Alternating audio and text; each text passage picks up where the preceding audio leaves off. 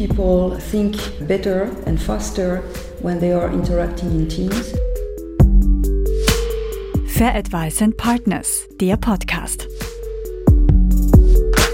Good team leaders are people who are able to motivate the team, to motivate the followers, and to convince followers that it's profitable to cooperate.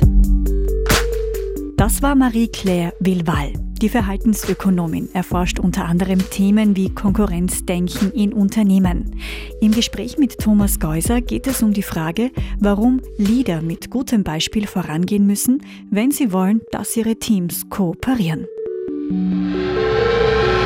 Professor Wilwal, you just mentioned in the, uh, that teams uh, think one step ahead of individuals. Why is that the case, and in what circumstances is this argument true? Usually, indeed, in experiments at least, people uh, think uh, better and faster when they are interacting in teams. The, the reason is that we are all, uh, we have our own limitation as individuals. But we are, when we are in a group, we can exchange ideas. So we create positive externalities. So if you make, as an individual, mistakes, talking with the others, explaining the reasoning, may help you understand when you make mistakes and how you can learn from others. What does teamwork mean for you in your professional academic life? It's the most important part of our job. I mean, we have uh, preferences. So some people prefer to work on theory, others work on the data analysis, others on the design of experiments. But a good paper means having a good theory, a good experimental design, and a good data analysis. So it's very important uh, for our job to be able to, to work with other researchers who may have different preferences or different talents, and this gives usually better papers. What kind of uh, researchers do you like to collaborate with most? That's a very good question. I, like to work with uh, different type of uh, researchers. I like to work with uh, experimental economists because it's fun to, to, to, to think about the design, to, to be creative about the design of an experiment. But I also like to work with pure theorists or with uh, econometricians because uh, we can bring uh, some additional um, abilities and they can tell us and teach us also uh, other other skills. So it's also good to uh, to work with people who have different constraints than your own constraints, and usually it's it may be more difficult, but you learn much more probably. What kind of cultural or gender differences do you observe Regarding teamwork, regarding teamwork in your in, profession? in the profession. That I don't know because I think we have very international uh, work, uh, and so I work with people everywhere in the world, and I don't think that we have uh, big differences in the way we, we think about research or in our objectives or in our modes of organization. So I think that we are more or less working the same way. I found in the literature a kind of player typology of collaboration over time. Uh, there's the conditional cooperators, there's the free riders, and there's the hump shaped type. Could you explain this to Mm. us?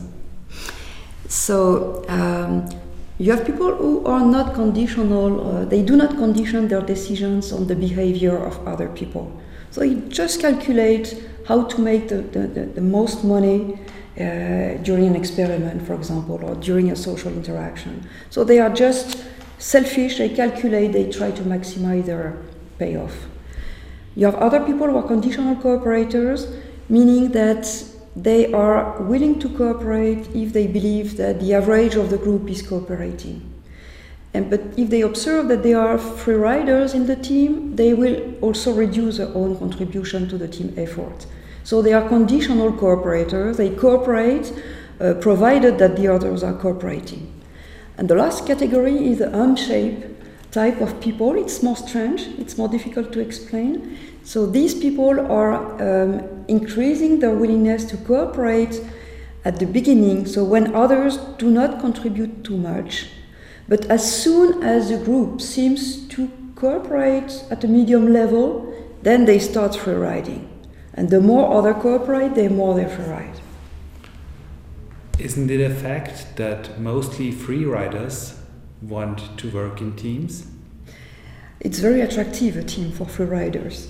It's very attractive because you can keep your own effort for yourself, for your private interest, and you can still benefit from the efforts of your team members.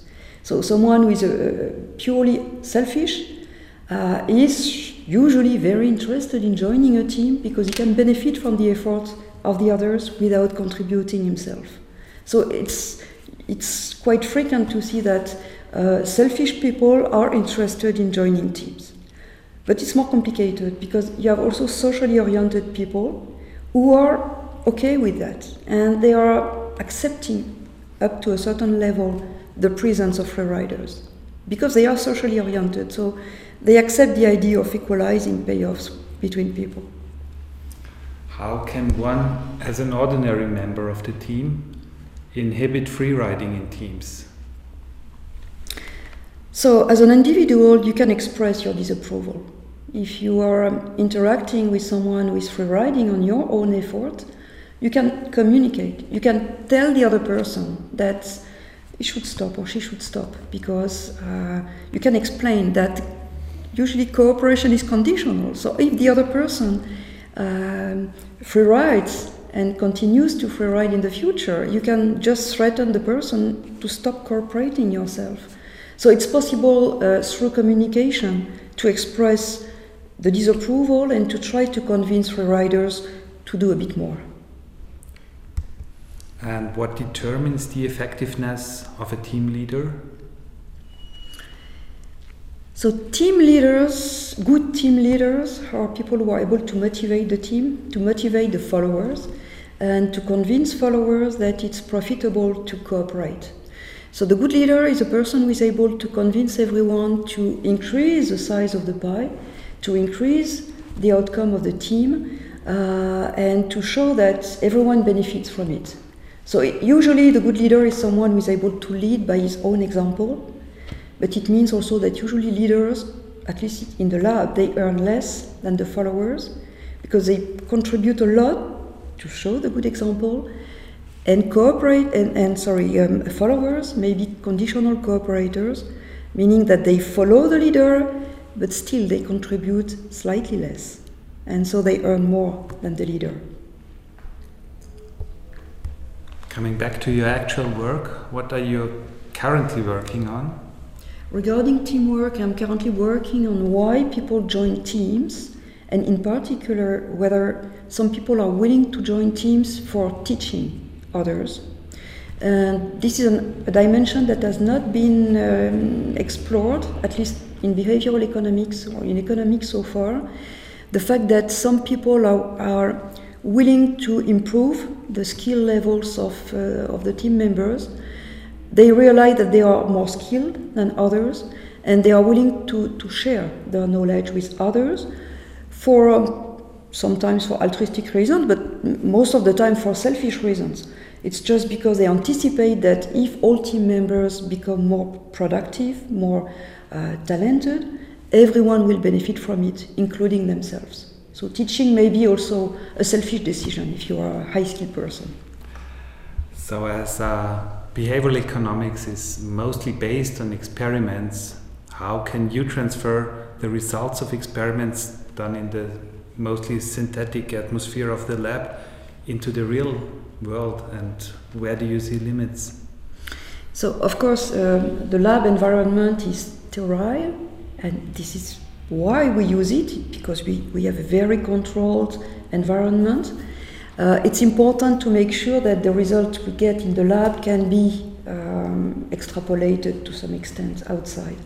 So, one way to do that is to uh, do lab in the field experiments. So, for example, organizing a lab in companies involving managers, employees, and asking these people to take part in lab experiments, for example. So that you keep the advantage of using simple games, but you have real people from real companies. That's a way to do it. Another way to do it is to do real field experiments. In that case, people are not aware of participating in an experiment. You can change rules for um, compensation rules, for example, or you can change uh, the way you form your teams and you measure the impact of these changes on the productivity and the satisfaction of employees. Of course, this is more complicated because it means that in a real context, you need to introduce unequal treatment between people. And this is much more complicated to do in a company. Professor Villeval, thank you for the interview. Thank you very much. Fair Advice and Partners, der Podcast. Vielen Dank fürs Zuhören. Wir freuen uns, wenn Sie auch nächste Woche wieder dabei sind. Bis dahin, alles Gute und nicht vergessen, alles Wirtschaften beruht auf Verhalten.